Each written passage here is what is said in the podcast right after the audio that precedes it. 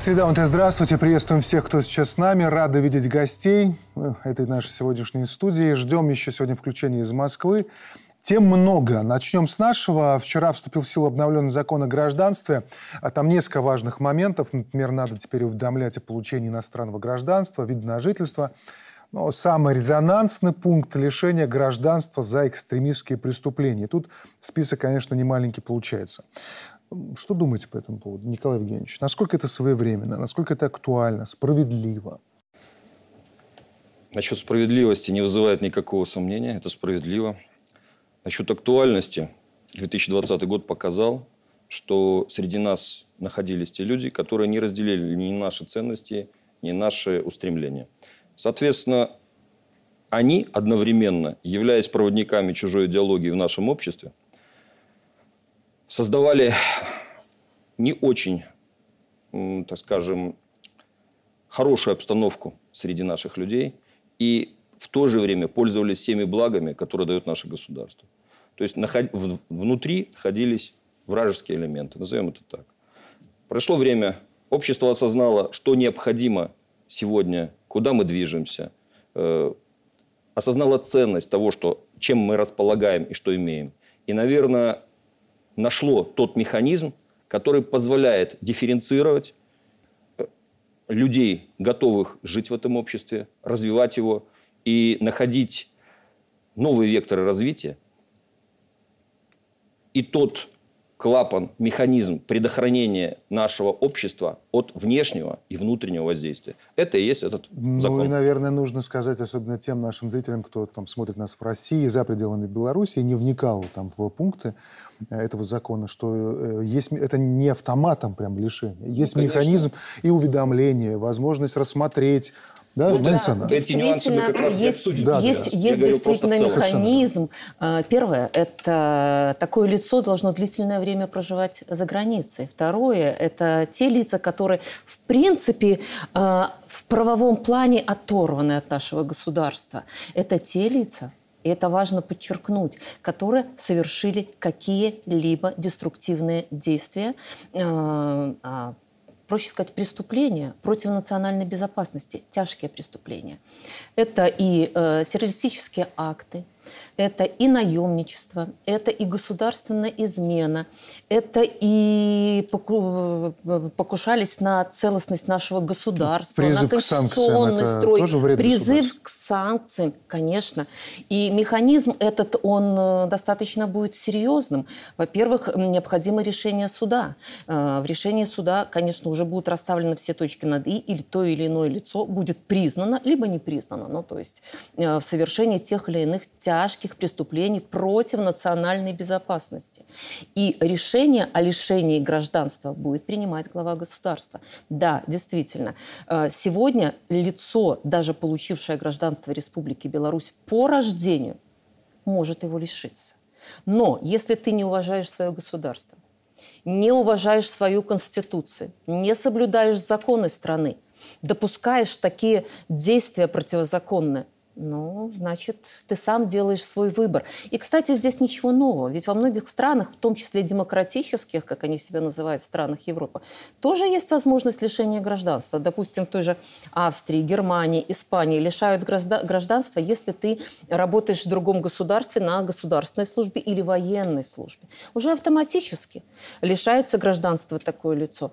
И в этом нет ничего страшного. Просто мы расставили акценты. А для нас сегодня важно, мы формируем формируем гражданское общество в это непростое время. И для нас важно, чтобы это гражданское общество было здоровым, чтобы наши граждане, государство и гражданское общество, ну, то есть граждане, каждый гражданин были защищены, чтобы наше государство действительно устойчиво развивалась и была стабильность. Мария а для я этого правильно мы делаем все. Понимаю, что, понимаю, вот э, посмотрев э, пункт этого закона, что вообще нужно сильно постараться. Вот Конечно. сильно прям так нагадить государству, Конечно. чтобы тебя Конечно. начали вообще процесс лишения тебя граждан. Безусловно. Это же не будет действительно поставлено на поток, да, на конвейер. Да, да. Вы правильно сказали. Очень сильно нужно нагадить. Mm. Вот та же Тихановская, да? Вы скажите, э, какой, скажем, милость даже, в общем-то, была от нашего государства? Ей позволили уехать после того, что она, в общем-то, тут натворила в августе 2020 года.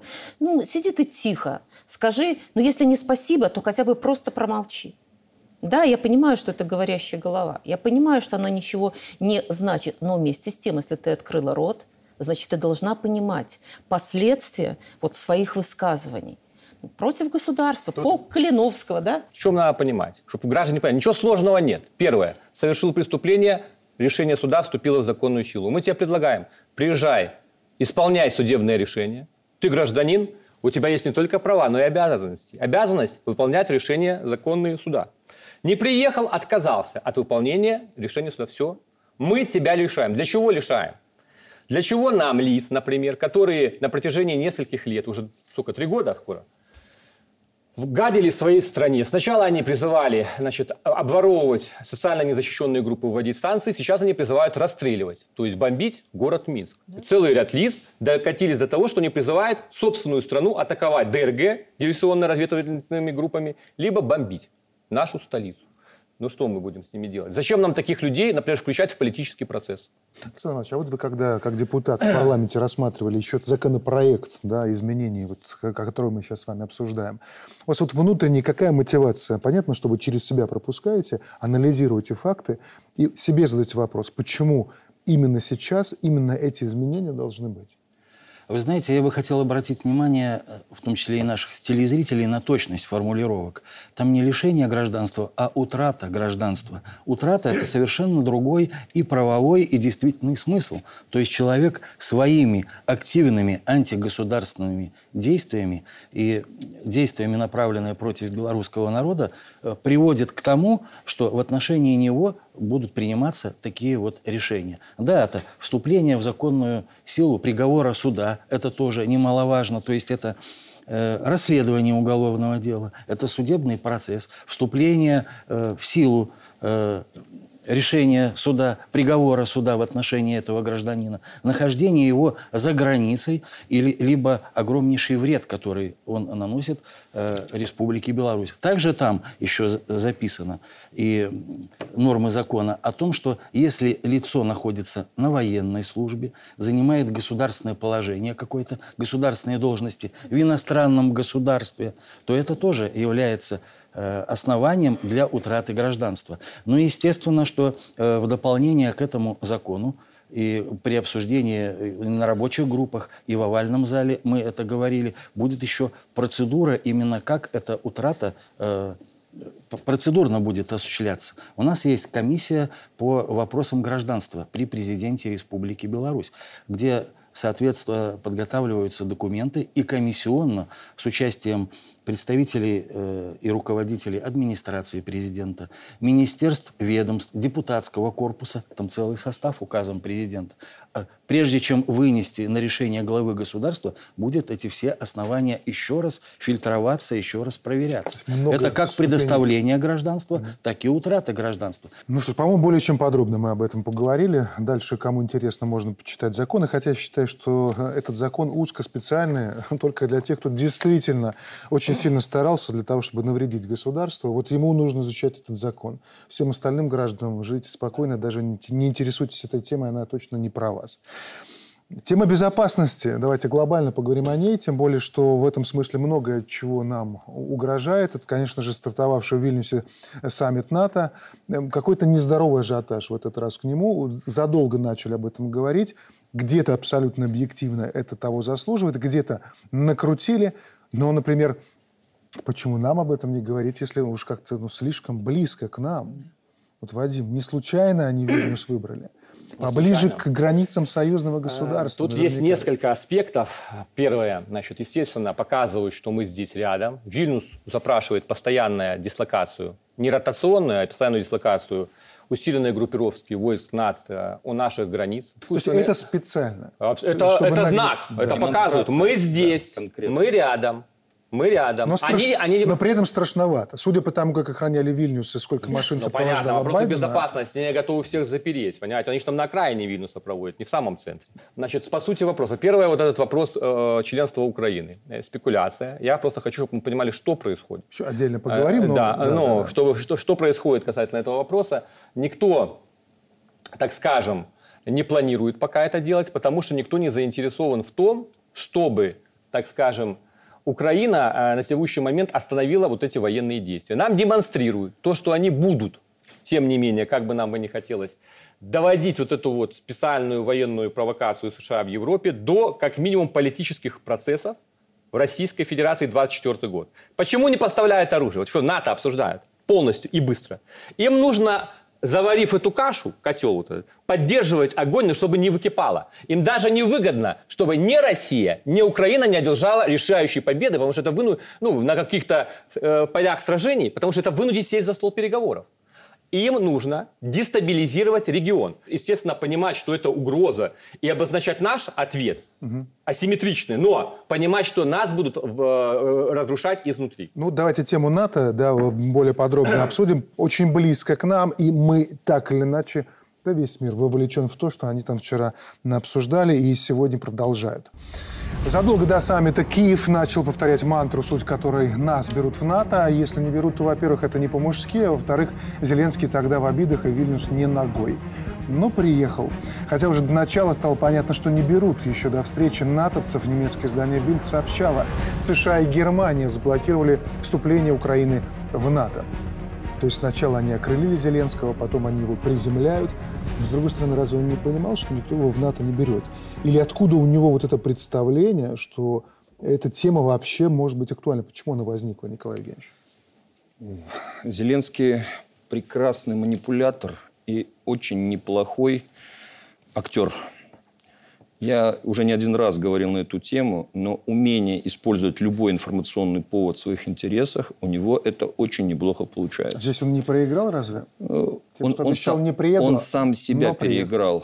Он, он был уверен в том, что его ставка сыграется. Слишком хороший такой актер. игрок, переиграл. который четко понимал, что на сегодняшний момент он является орудием, реальным орудием в руках Евроатлантического Союза для э, ослабления России, для дестабилизации ситуации в этом э, регионе. И он имел много плюсов, потому что все, что он просил, то, что он требовал, ему все давали. Обратите внимание, по оружию, по различным видам, начиная там от джавелинов, заканчивая самолетами. Мы когда-то уже обсуждали в этой, в этой же студии, год назад где-то, и был задан вопрос, будут ли даны самолеты. Их дали. И в ближайшее время их еще станет больше. Дело не в этом. Дело в том, что идет переустройство мира. Идет реальный процесс со становлением многополярного мира. И э, Украина избрана орудием со стороны Запада для того, чтобы не допустить этого. Сегодня реальность такова. И Зеленский уверовал в свою, так скажем, исключительность, в то, что он может, а он умеет манипулировать определенными потоками информации. И в какой-то мере Зеленский э, практически убедил себя и убедил большой так, кусок людей или общество, в том числе иностранное общество, что без него никуда. И это ему позволило в том числе убедить себя, что он добьется и этого решения в рамках НАТО. Из интересных и в то же время тревожных сообщений накануне Макрон заявил, что Париж принял решение передать Украине ракеты дальнего радиуса действия для, как он объяснял, поддержки наступления в ВСУ. В Кремле отреагировали, Пескова, цитирую, «Естественно, это вынудит нас принимать контрмеры». Эта тема уже несколько раз муссируется. Сначала об этом говорил э, Великобритания, и дала такие же ракеты. Это такие же. Это Storm Shadow по, вот да, эти, Storm Shadow. Это по своей дальности, по своим угу. характеристикам, они сопоставимы. После этого тот же шаг, шаг сделала Франция. Она сделала не потому, что она хочет этого. Макрону надо показать свою значимость в Европе. Он должен показать, что он не хуже, чем Великобритания. Тут борьба за власть на европейском, э, так скажем, театре что он сильнее Германии, в том числе. Франция борется с Германией за лидерство и так далее. Но это не более чем, опять же, информационный вброс. На вот этой волне показать, какие мы великие, что мы готовы идти до конца и так далее. Не более Но того. ракеты дадут. Ракеты дадут. Уже мы дали. уже об этом и дали, и дадут. И дадут все, что можно, включая все, что стреляет, все, что взрывается, будет поставлено на Украину. Но не сразу. Не сразу, об этом мы уже говорили. Поймите, надо последовательность агрессии осуществлять. Довести... Пик будет тогда, когда будет какая-то слом ситуации в России. Как только будет шататься ситуация. То есть, понятное дело, что если бы сейчас Россия нанесла сокрушительное поражение, о чем говорил Александр Григорьевич, э, во время контрнаступа, уложили бы там основные эти дивизии, которые еще пока в резерве стоят, конечно бы это э, вынудило бы Киев идти на переговоры. И не факт, что после достижения договоренности это бы не возобновилась ситуация через какое-то время. Но в текущий момент они ждут час X, когда максимальный удар нанести. Сейчас они прощупывают э, брешь в обороне. Вот эти вот э, пара, э, э, кассетные боеприпасы, которые будут переданы Соединенными Штатами Америки, наверное, об этом еще поговорим, это как для чего в первую очередь? Для прорыва обороны. Да, и Но вот э, военный военкор э, Поддубный, в данном случае, он, э, если читать его телеграм-канал, ссылаясь на ребят, которые находятся там на передовой, утверждает, что уже наносятся удары теми самыми анонсированными Конечно. кассетами бомбами. То есть они уже там, если верить людям, которые там находятся. Александр Иванович, как вы на это смотрите? На угрозы, которые возросли после этого саммита в Вильнюсе? Не зря ожидали его и боялись? Как вот вы оцениваете? Или перегрели? Я считаю, что в чем сложность ситуации для НАТО и почему э, такие ожидания были от саммита со стороны Украины? Потому что, да, Зеленский актер, но самое главное в его позиции – это не актерство, а чистый бизнес. Поэтому он, э, э, кроме того, что актер, он еще и бизнесмен. Говорят, миллиардер. Но он бизнес делает на политике. А в чем политика Украины? Она оружие и острие против России, именно Запада. В чем э, шаткость позиции НАТО теперь? Ей надо принять такие решения, чтобы не вляпаться, и именно я сознательно говорю это слово, не вляпаться в Третью мировую войну, и э, продолжать костер противостояния именно э, с Россией в форме специальной военной операции и боевых действий на Украине. Поэтому Украине нужно поддержку э, оказывать для того, чтобы эту эскалацию и дальше она продолжалась. И продолжалась в нужном русле. Да, были надежды, что будет контрнаступ, будут какие-то успехи. Успехов никаких нету, кроме там семи деревень, которые они... Э, освободили, по их словам, которых фактически нету, которые в уязвимом положении, э, потому что они не высоты захватывали, а они просто населенные пункты, площади. А сейчас война не за площади идет. Поэтому э, программа э, максимум у Запада какая? Развалить Россию. И правильно здесь было сказано, точка зрения звучит, что надо создать условия для внутреннего развала России. И когда вот события произошли 23 июня, да, тогда определенные надежды, что вот началось. Но э, они просто не успели, очень быстро было это все локализовано. Поэтому, а по сути, какая сейчас, что произошло и происходит теперь в Вильнюсе? Чуть более года назад, когда у нас ввели безвизовый режим в отношении э, Прибалтики, э, через некоторое время Польши, я здесь приводил слова простого гражданина Литвы, который по национальности, ну, из Беларуси родом, там, туда. И он сказал, чем отличается Э, э, ситуация на Западе, в Литве, от Беларуси. Он говорит, то, что в Беларуси у вас здесь из любого дурака пытаются сделать человека. У нас же наоборот, из человека делают дурака. Хорошо так вот, сказано. в чем смысл саммита в Вильнюсе? То, что из Украины сделали дурака. Не только из Украины. Да. Я вот как анекдот приведу то, что происходит на саммите. Значит, э, Местные жители в Литве заметили, что с улиц Вильнюса пропали старенькие троллейбусы. 160 еще чехословацкого производства в 80-х годах появились на улицах Вильнюса. Так вот, Науседа таким образом хотел показать, что страна еще ок, еще норм. Э, появилась новая техника. Но сами литовцы, они возмущены такой показухой. Пару примеров того, что, а, как они размышляют на этот счет. Пожалуйста. И почему мы должны скрывать, что мы бедная страна? А траву покрасят? Стыдно даже во время чтения. Зачем скрывать то, что обыденно? Зачем вам нужно выглядеть лучше, красивее, чем вы есть на самом деле? Вы думаете, что никто ничего не знает? Что мировые миллионеры не знают, как живут литовцы? Что за ужасная отсталость везде? Позор. Так закрывайте пенсионеров с малоимущими, а то это испортит имидж. Марина Александровна, ну вот, знаете, сразу, когда такое смотришь, картина Науседа и его комплексы. Да. Ну, главное, чтобы Байдену понравилось, наверное. Логика такая. Вы знаете, комплексы. Может, он человек скромный, но мне бы хотелось на уседе сказать, Ох, чтобы он, чтобы вы знаете, чтобы скромный. он, наверное, поучился у своего коллеги Зеленского. Тот бы а. все показал и денег попросил. Но вот Науседа вот так, таким вот образом, да, за таким вот фасадом скрывает действительно истинные проблемы страны. А мы же знаем, что из Литвы уезжает очень много людей, не хватает рабочих мест с экономикой не очень хорошо. Может быть, нужно было подумать о своих гражданах. Показать проблемы, да, сосредоточиться показать. на них. Конечно, конечно. У них сейчас совсем другая проблема. Они э, в свой бинокль видят врага, союзное государство, для них мы враги. Хотя исторически мы всегда жили рядом и могли бы Сколько быть всего прекрасными соседями. это, да? да, Россия и так далее. Ну, поживем, увидим. Но если говорить еще о саммите, если вы позволите. Конечно, конечно. Мне ну, все-таки где-то так погрело душу то, что в коммюнике было записано, что а, сегодня Альянс не стремится к конфронтации с Россией. Мне кажется, тоже такой сигнал, что Третьей мировой войны мы не хотим. Мы не идиоты. Эм, вот Вадим говорил о том, что не хотят переговоров, да? То есть не могут допустить переговоры России и Украины. Вы знаете, кто его знает? Сегодня посмотрите, как бы там ни было контрнаступление, оно ну, его нет. Результатов тех очевидных, которые ждал Альянс от Украины, их нет. Что будет завтра, мы не знаем. Э, Я, конечно, не военный эксперт, но анализируя мнение военных экспертов, считаю, что не вот это дальнобойное оружие, которое уже поста- дополнительно уже вот предоставлено Франции, не кассетные э, боеприпасы, они не решат ничего на поле боя. Да, будет просто больше жертв, будет больше беды. И сегодня, э, может быть, э, Соединенные Штаты Америки хотят где-то сохранить свое лицо. Вы понимаете, если вдруг Россия побеждает, но вдруг, то проигрывает Америка. А, Нету гарантии, что победит Украина.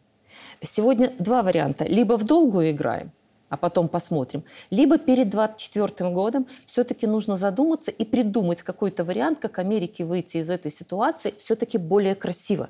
Вроде бы не проигравший, и в то же время, чтобы, ну, как-то вот эту ситуацию немножечко изменить.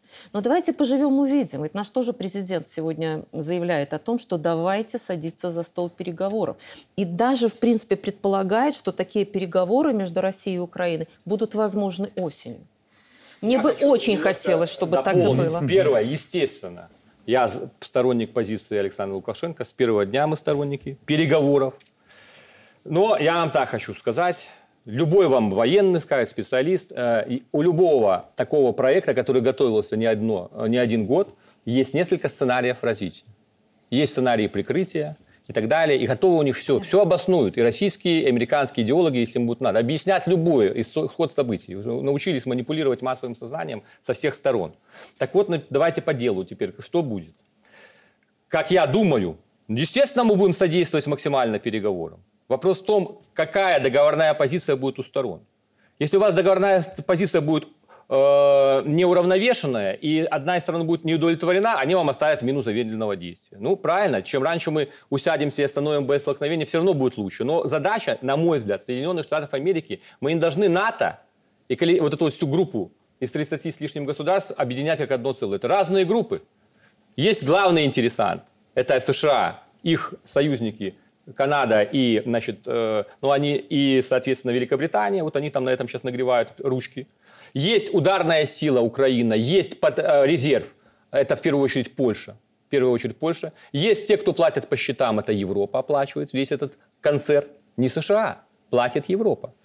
И США заинтересованы в том, чтобы, создавая видимость того, что они заинтересованы в том, чтобы эту ситуацию стабилизировать, еще раз говорю, затягивать конфликт как минимум до политической кампании 2024 года в России, качать ситуацию изнутри, ни одна страна мира не может находя- находиться бесконечное время в состоянии постоянной мобилизации общества. Они не про мир сейчас. Они не- какой Тем- мир? Они за э, первое их задача. сохра- Посмотрите, 58% мировых резервов в долларе. Расчеты косвенные прямые 88% расчетов в мире в долларе. И это все они сохранили благодаря этой военной операции. Под контр- Взяли под контроль энергетику Евросоюза. Что, не идиоты, что ли? Зачем это прекращать? Поэтому они прекратят только если увидят непосредственную угрозу себе. Это говорю полтора года. Совершенно Пока они верно. не чувствуют для себя угрозы, они будут здесь наклонять Европу Но- и толкать э, Украину в пепелище войны, к сожалению. А мы должны делать все для того, чтобы, вот о чем говорит моя коллега, о том, чтобы усадить за стол переговоров. Но чем больше времени проходит, мы видим, действительно, с вами невозможно не согласиться с тем, что мы видим по всем действиям Запада и поставки кассетных боеприпасов, Вот. до этого снаряда с объединенным ураном и прочее, и прочее. Им нужна Украина как военная база под прикрытием Для государства. чего фон дер Ляйен говорит о том, что она удвоит помощь? для чего? Для того, чтобы чем остановить- дальше, мы сейчас послушаем президента, чем дальше, чем дальше заходит вот эта ситуация, тем менее перспективным становится рассуждения о мире для Украины. Президент об этом говорил. становится- Задавали ему вопросы журналисты зарубежные, об этом спрашивали, как выйти из ситуации. Вот небольшой фрагмент того, что отвечал президент. Сегодня с Украиной можно разговаривать а, и достигать каких-то мирных соглашений. Я имею в виду не столько Беларусь, э, сколько Россия. Она будет разговаривать. После так называемого контрнаступа ситуация изменится.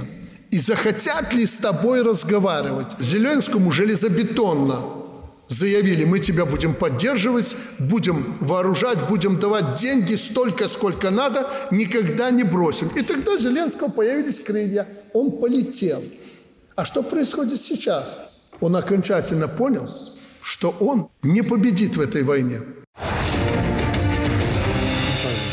Понимаете, еще идет саммит НАТО, он сейчас обсуждается, идет, будем скоро знать, что там произошло за сегодняшний день.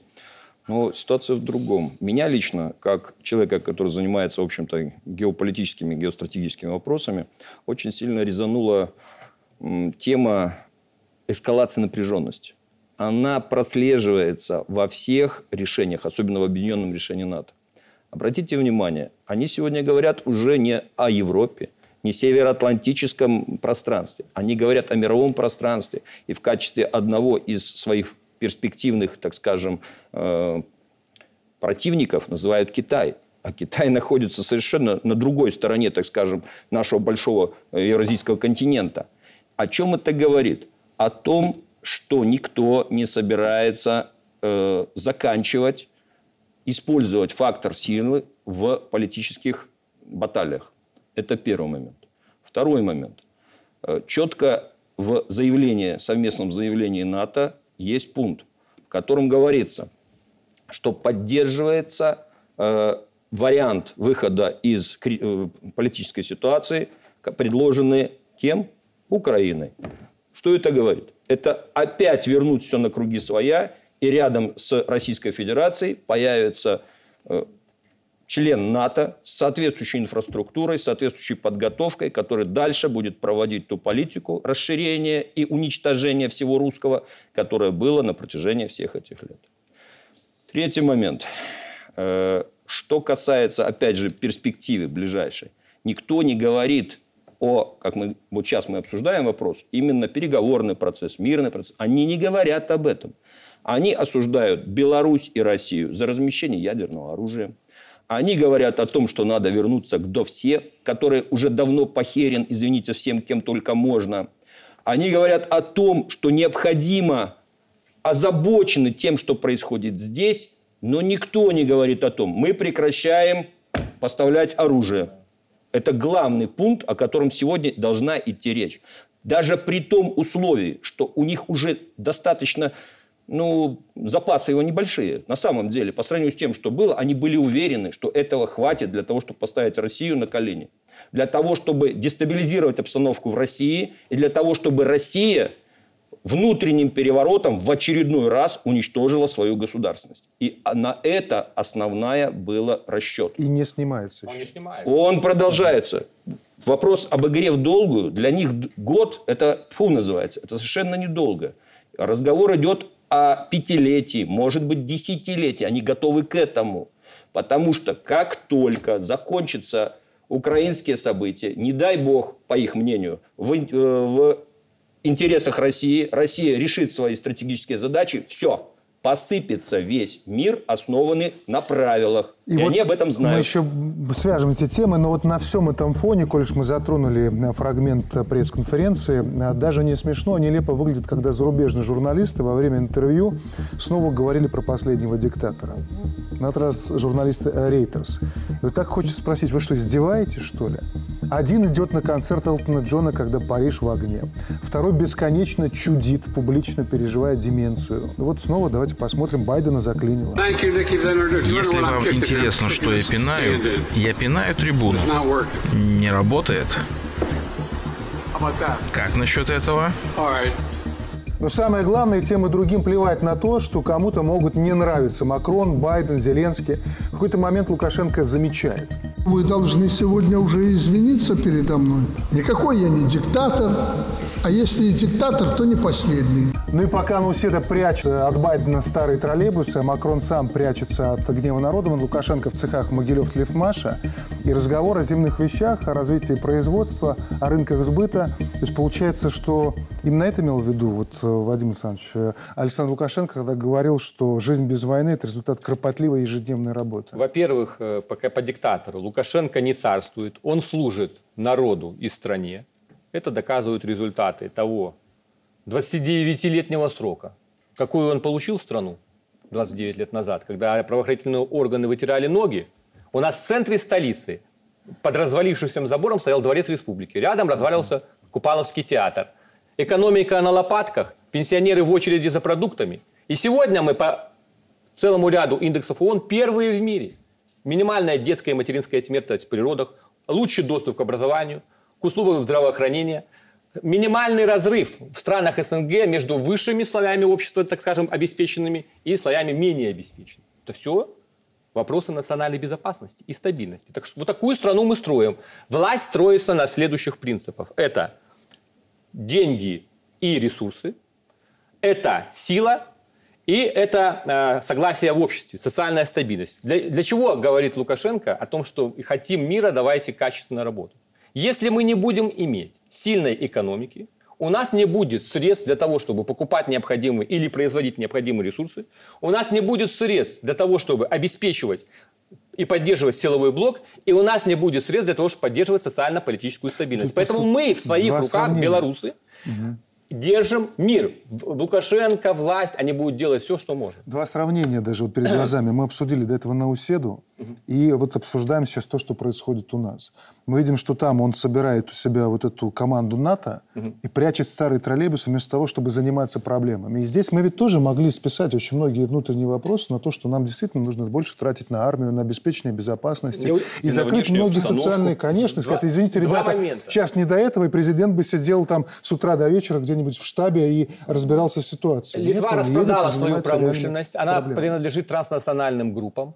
Нет, а он прячет, все, мы, это даже можно не обсуждать. Мы их производим. С, с ними уже и все даже понятно. для чего, вот мы, чтобы понимали граждане, вводим сюда, так, ввели сюда тактическое ядерное оружие, для того в том числе, чтобы меньше тратить денег на конвенциальное оружие.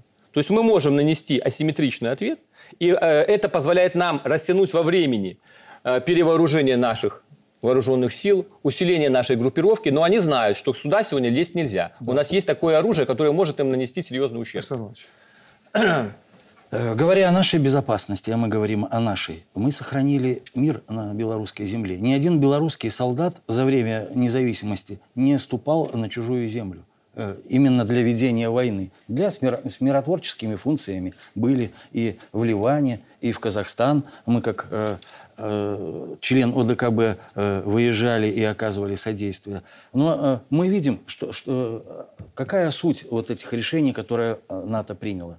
Они приняли решения в отношении Украины какие? Все против нас, все решения против нас. Они приняли решение там наполовину увеличить э, э, военную помощь, поставку вооружения. Это против нас играет. Они для Украины сократили путь в НАТО. И самое главное, они приняли решение, что они примут Украину в НАТО тогда, когда закончатся боевые действия. Когда идут боевые действия, мы в этом не заинтересованы, и Россия тоже не заинтересована вести боевые действия. А когда мы договоримся, ну, Россия договорится э, с Украиной и будет перемирие, она станет страной НАТО. Это тоже играет против нас. То есть ни одного решения в отношении нас и союзного государства Беларуси и России э, НАТО не принято. То есть они работают на эскалацию. Поэтому, а для нас что важно? Э, обеспечить нашу национальную безопасность во всех сферах, в том числе и в экономической. И почему президент сейчас и э, Могилев Лифтмаш э, посещает, и поля, и фермы? Потому что мы экспортоориентированное государство. Не будет экономической составляющей, Вадим правильно сказал, не будет у нас и всего остального. Поэтому мы не только должны поддерживать э экономику свою, но и мы должны поддерживать и развивать возможности для роста не только в экономическом плане, и в политическом, и в культурном, и как нация мы должны развиваться. Мы многого достигли за э, время своей независимости. Мы суверенную страну построили, и основная задача в послании четко сформулирована – сохранить суверенитет и независимость белорусского государства. И что для этого сделать? Мы э, необходимо сделать. Мы все понимаем, нам необходимо э, сделать так, чтобы у нас стабильность была в обществе, чтобы мы э, дальше развивались, чтобы э, мы как нация совершенствовались. У нас все для этого есть. Атомная станция есть, в космос мы полетели. У нас есть чем гордиться. Но мы должны и дальше развиваться, а За... не прятать автобусы. Николай Евгеньевич, вот смотрите, Формула прозвучала в Могилеве от президента. Отсутствие дисциплины, о чем говорил Александр Иванович. Отсутствие дисциплины – это провал, провал – это война. Все начинается с экономики. Поэтому НАТО, НАТО, но нужно и о своих задачах Я бы сказал так. Вот это, как это формула, которую предложил или озвучил президент, она, в принципе, им озвучивается уже десятилетия. Угу. Обратите внимание, вы посмотрите выступление президента вот за последние хотя бы пять лет. До этого можно 10 лет.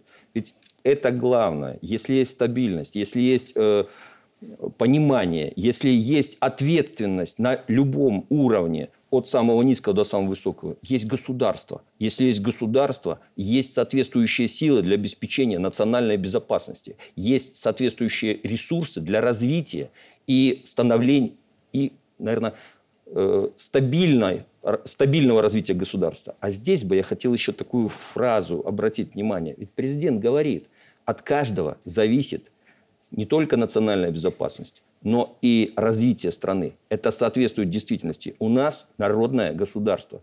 Есть мощная спайка власти и народа. Поэтому мы до сих пор живы и развиваемся. И я бы еще к этому такой, наверное, не тезис, а постулат добавил. Если бы нам не мешали, мы бы уже неизвестно на каком бы уровне развития были Беларуси. Если бы мы не, не были вынуждены оборачиваться на непонятных соседей, на НАТО, который бряцает постоянно оружием, а весь этот ресурс направили на развитие государства. Сегодня у нас здесь не хуже, чем в Эмиратах было, а может и лучше. Марина Александровна. Да, вы знаете, я вот поддержу Николая Евгеньевича. Действительно, об этом президент говорит четко и понятно, и можно даже при, привести пару его таких э, емких высказываний. И и на этом остановиться. Вот его, мое любимое, раздевайся и работай. Работай, делай все. А, дайте мне экономику. Все остальное я сделаю за вас. Он действительно подчеркнул, что экономика – это очень важно. Будет она развиваться, будет у нас все. Будет у нас пенсия, будет у нас э, заработная плата, э, будет развиваться наша страна. Вы знаете, несмотря на все трудности, с которыми мы сегодня э, сталкиваемся, несмотря на те беспрецедентное санкционное давление, я, к сожалению, забыла, а, чья это была статистика, но статистика была зарубежная. И Беларусь попала в топ-10 стран. Да, а, да топ-10 стран для... Переезда и жизни. Да, переезда и жизни. Вы понимаете, среди, там, среди Канады... Среди лучших стран мира. Лучших стран мира. Восьмое место По-моему, британская. Я вот хотела бы подчеркнуть, что это зарубежная да, статистика. Да. Значит, мы все делаем правильно, но, безусловно, мы должны идти вперед, работать и понимать, что мы должны, и очень важно это делать, и, конечно, не расслабляться. Сегодня спасибо, время такое. Спасибо большое за э, участие в нашей программе. Вообще сама программа у нас еще продолжается. Через пару минут э, еще один собеседник. У нас сегодня российский политолог Сергей Михеев. Так что до встречи. Спасибо большое.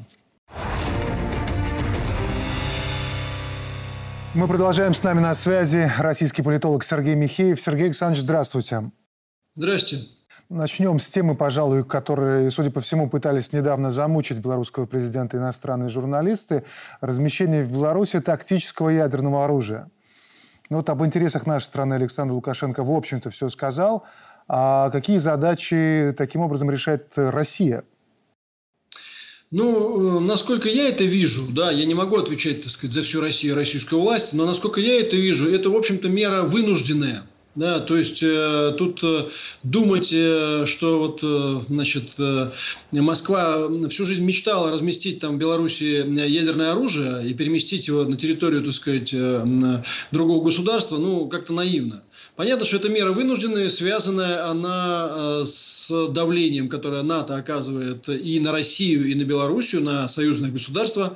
Э, и это мера, которая должна, видимо, дать сигнал, что, в принципе, Россия готова к самым жестким мерам. Она выдвигает свои наиболее, э, значит, наиболее серьезные и мощные силы, как бы, да, выдвигает ближе к границам НАТО. То есть, это мера сдерживания НАТО. Вот, собственно, и все. Да? Это первое. Второе, э, я думаю, что мы показываем НАТО, что в случае агрессии против Белоруссии Россия будет защищать эту территорию, в том числе и потому, что здесь размещено ядерное оружие. То есть, э, если э, ну, враг, будем это прямо называть, решит, например, скажем, с Белоруссией сделать примерно то же самое, что с Украиной, и еще подвинуться ближе к значит, границам России там, на пару там, на пару тысяч километров, да, или на пару сотен километров, да, то Россия, э, в том числе по этой причине, э, будет на это реагировать максимально жестко. То есть, первое – это сдерживание НАТО, второе – это однозначный сигнал о том, что против Белоруссии любые действия да, будут России расцениваться как фактически агрессия против России, и она будет на это э, жестко реагировать. А так, в общем и целом, конечно, все это не от хорошей жизни, да, и, естественно, всем бы хотелось, так сказать, жить мирно, друг с другом, так сказать, дружить, торговать и все такое прочее. Но, в общем, на самом деле, конечно, это все из области иллюзий. Так, э, вот так вот, э, так вот сладко, как бы и гладко никогда не было, нет и, видимо, никогда не будет. Ну и факт перемещения тактического ядерного оружия уже сам по себе такой символ доверия и взаимоподдержки, а значит, совершенно определенный сигнал, который там тоже будут получать. Ну, я думаю, да. Но что касается доверия, да, конечно, это очень серьезное доверие. Тут, э, если честно, более, более серьезные меры доверия даже и придумать невозможно. Потому что фактически мы э, показываем, что президенту Лукашенко и его команде, белорусскому народу, мы доверяем ключи, в том числе от собственной судьбы. Вот что важно, да. То есть ни много ни мало, ни много ни мало. Я думаю, что здесь, э, здесь двух мнений быть не может. Ну а сможет этот фактор нахождения этого оружия на нашей территории дать такой долгосрочный эффект э, воздействие на противника? Ну, вот тут трудно сказать, потому что тут есть, конечно, такая вот э, ситуация, при которой то, та война, которую Россия ведет, э, да, этот конфликт, который Россия ведет с Украиной, а фактически с НАТО, которая использует Украину как расходный материал, она такая идет в таком ну, довольно, довольно таком специфическом стиле, который вызывает вопросы, ну, в том числе и у меня, например, да, вот какая-то, знаете, такая пехотная война с использованием обычных вооружений, и все это дало возможность нашим противникам считать, что ядерное оружие не может быть применено никогда. Я думаю, что э, вот э, такая постановка вопроса, она невыгодна ни нам, э, ни Белоруссии, никому. Да? Я думаю, что наш противник должен понимать, что ядерное оружие очень не хотелось бы, чтобы это было когда-нибудь применено, но что оно может быть применено. И будем надеяться, что вот этот вот шаг в отношении Белоруссии да, заставит их на эту тему задуматься. Хотя, опять же, как по мне, то операция на Украине, конечно, должна двигаться более такими парадоксальными для противника путями, менее предсказуемыми, менее просчитанными. Плюс здесь есть фактор Польши. Польша, конечно, решила, что она поймала здесь э, значит, какой-то э, шанс на свою, э, на свою удачу, шанс на построение какой-то огромной, огромной зоны польского влияния. Я не буду, не буду говорить о Речи Посполитой, потому что, как по мне, если честно, польская элита не может управлять даже Украиной. Вот если даже вдруг получит, так сказать, такие, такие, такие возможности. Одна из проблем польской элиты историческая, это ее такая внутренняя злоба, если хотите, да, крайний польский национализм, на самом деле, как и любой другой крайний национализм, он всегда сужает э, э масштаб э, принятия решений. То есть, с одной стороны, он может, значит, единовременно где-то на ограниченной территории, в ограниченном, так сказать, времени дать определенный эффект, но в целом радикально националистические элиты никогда не были способны на построения таких крупных, больших и жизнеспособных политических проектов. Это одна из причин, по которой польский проект проваливается как бы, да, из столетия в столетие. Вроде бы что-то у них получалось, потом раз – и начинает все валиться. Да? Мне кажется, это от внутренней какой-то ущербности, если честно. Вот. Но сейчас, да, полякам кажется, что вот они могут, они могут управлять Украиной, они могут там стать главными, они могут повысить на этом деле роль, э, свою роль в Европе. И здесь, конечно, Белоруссия является потенциальным объектом для агрессии, давайте скажем честно. Да? Вот недаром они столько лет рассказывают про, значит, пакт Молотова-Риббентропа и все считают себя обиженными. Недаром они поддерживают белорусскую оппозицию и все, что с этим связано. Вот, а сейчас еще просят у американцев э, разместить ядерное оружие на территории Польши. Вот я думаю, что, конечно, это в том числе сигналы и полякам. Смогут ли они, опять же, вот к вашему вопросу о том, смогут ли они это осознать? Угу. Ну, я думаю, что э, э, должны бы, по идее, но, может быть, нам немножко не хватает жесткости, так сказать, резкости и э, непредсказуемости в своих действиях. Но это мое личное мнение, да. Я считаю, что мы действуем слишком предсказуемо, слишком линейно, и иногда наши ходы, как бы, да, и наши, так сказать, мотивы, они слишком просчитываемы врагом. Вообще все эти игры в джентльменов, вот как по мне, да, надо заканчивать. Ну вот вы затронули эту тему о том, что польские власти пытаются убедить старших по НАТО разместить у себя ядерное оружие по такому принципу, что вот Москва Минску передает, и нам теперь тоже надо. Но другой вопрос, вот дадут ли им это оружие? Вот ваша версия пойдет на это Запад? Ну, давайте все-таки немножко здесь переставим эти позиции. А, на самом деле, поляки просили у американцев ядерное оружие и до того, как Россия приняла вот это решение. Такие разговоры ходили. Поляки просили о э, серьезном увеличении военного присутствия американцев на территории Польши, да, как бы о построении там э, целой системы военных баз и все такого прочего. И в определенной степени ответом именно вот на эти вещи и стало решение о российском ядерном оружии в Беларуси. Да? Вот, поэтому тут вопрос в том, что было, значит, первое курица и яйцо, он важен, на мой взгляд. Да? А вот все-таки эти меры ответный характер носят. Еще раз говорю, это довольно большие риски для России. Да? Вот, и поэтому она на эти вещи пошла, как бы, да, потому что э, действительно опасности, опасности довольно серьезные, э, довольно серьезные существуют. Дадут ли американцы ядерное оружие полякам? Думаю, нет. Это, кстати, тоже интересно. Я думаю, что э, Москва Минску доверяет гораздо больше, чем Вашингтон Варшаве. Вот, собственно, и все. Да? В том числе потому, что, еще раз повторю, польская элита поражена какой-то вот болезнью, знаете, так сказать, такой вот внутренней злобы. И, кстати говоря, украинский национализм э, странным образом, э, вроде бы как э, будучи э, значит, противовесом там, или, скажем, антагонистом польскому национализму, перенял очень много э, черт, э, причем даже еще в худшем виде, у польского национализма. Вот эта вот невероятная ограниченность, так сказать, иногда абсолютно тупая злоба, вот, э, и готовность там идти на самые абсурдные шаги, даже несмотря на то, что, может быть, если посчитать, просчитать вперед, это э, станет э, проблемой. Там, ну, я, например, скажем, напрямую как бы, да, а, а, отсылаю к преддверию Второй мировой войны, так сказать, Великой Отечественной войны, когда ну, Польша сыграла серьезную роль в том, что случилось то, что случилось. В конце концов, первые соглашения, подобные пакту Молотова-Риббентропа, заключили именно поляки с Гитлером, как бы, да, а вовсе не Советский Союз. Варшава с Берлином это сделала. Поэтому, э, возвращаясь, так сказать, да, к вашему вопросу, я очень сильно сомневаюсь, что американцы на это пошли. Угу. Это слишком большие риски. Слишком большие риски, особенно на фоне амбиций поляков. А, тем временем, в, в целом, по другим направлениям эскалация наблюдается. Мы видим, что Э, и свежего. Макрон заявил, что Париж принял решение передать Украине а, ракеты дальнего радиуса действия для, как он сказал, поддержки наступления ВСУ. В Кремле вот накануне отреагировали. Э, Песков, естественно, это вынудит нас э, принимать контрмеры. И тут, правда, возникает вопрос, как отвечать. Вот в Телеграме уже начали шутить, что, может, пора французским повстанцам в Париже получить поддержку в виде ПЗРК и гранатометов. Но смешного на самом деле в этой ситуации мало. Вот как вы это видите? Ну, это ракеты для попытки ударов вглубь российской территории. На, на мой взгляд, э, Макрон, э, как и многие другие европейские, так сказать, нынешние политики, э, допускает э, большую глупость. Потому что Франция от этого не получит ровным счетом ничего.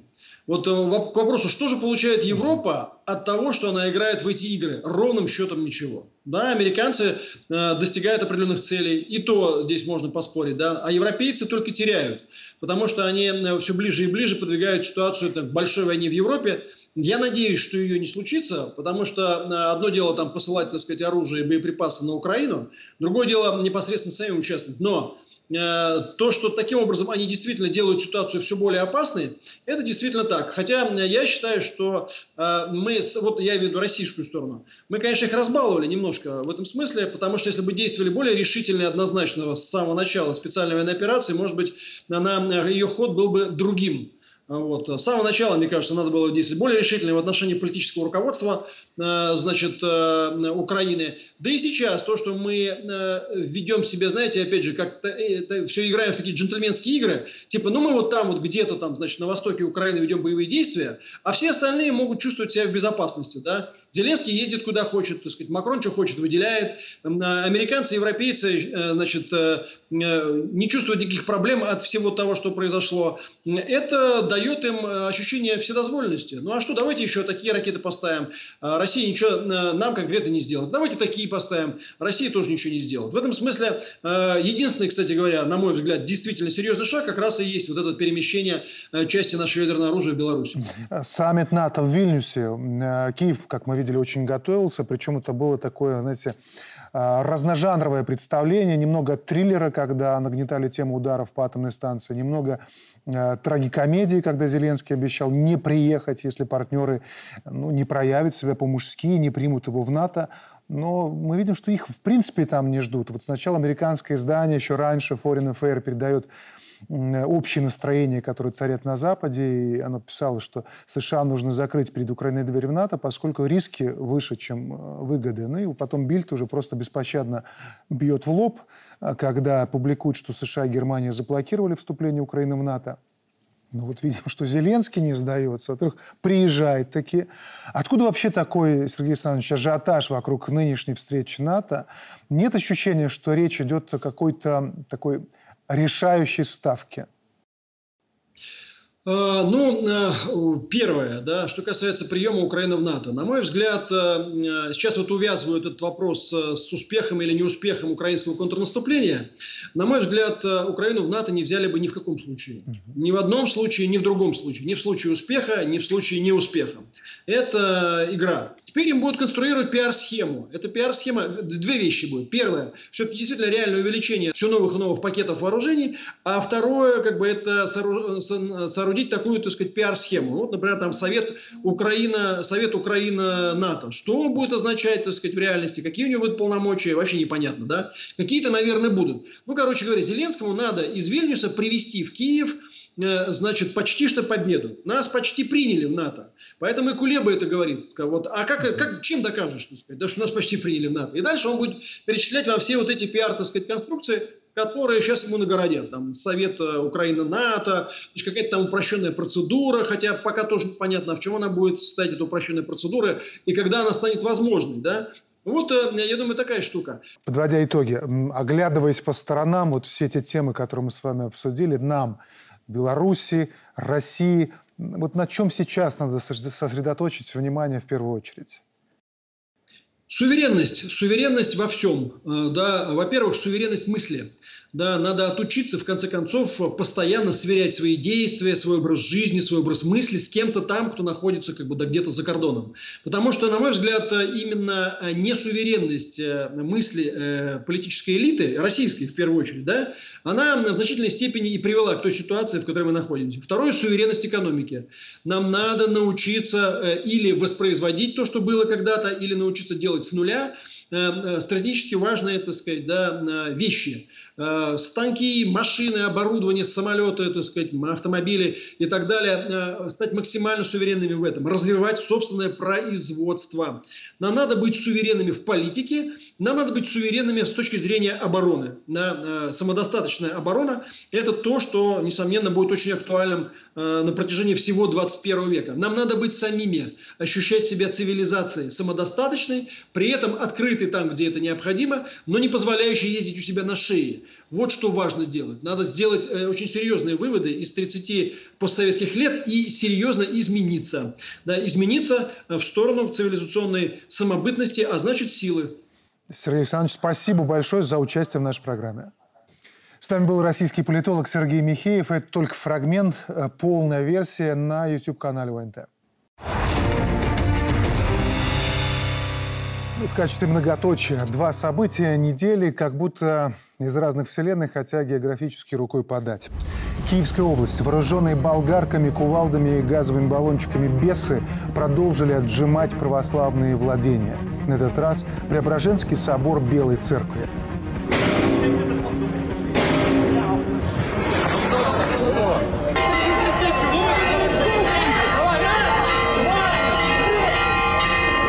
В это же время на конкурсе в Голландии титул «Мисс Нидерланды» впервые достается мужчине.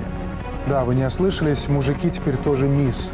22-летний трансгендер Валерий Кале теперь представит Нидерланды на конкурсе «Мисс Вселенная». Вот когда я смотрю на эти два события, держу в уме многие другие, как, например, горящий Коран в Швеции, то не могу отделаться от мысли, что нас всех надули – человечество инфицировали толерантностью, которая по факту оказалась троянским конем. Теперь мы видим, как это работает. Отдайте нам свои святыни, а взамен королевы красоты из переделанных мужиков. Они будут спасать Украину до последнего украинца не потому, что им нужно это государство. Им нужны души. и на меньшее не согласны. На сегодня все. Счастливо.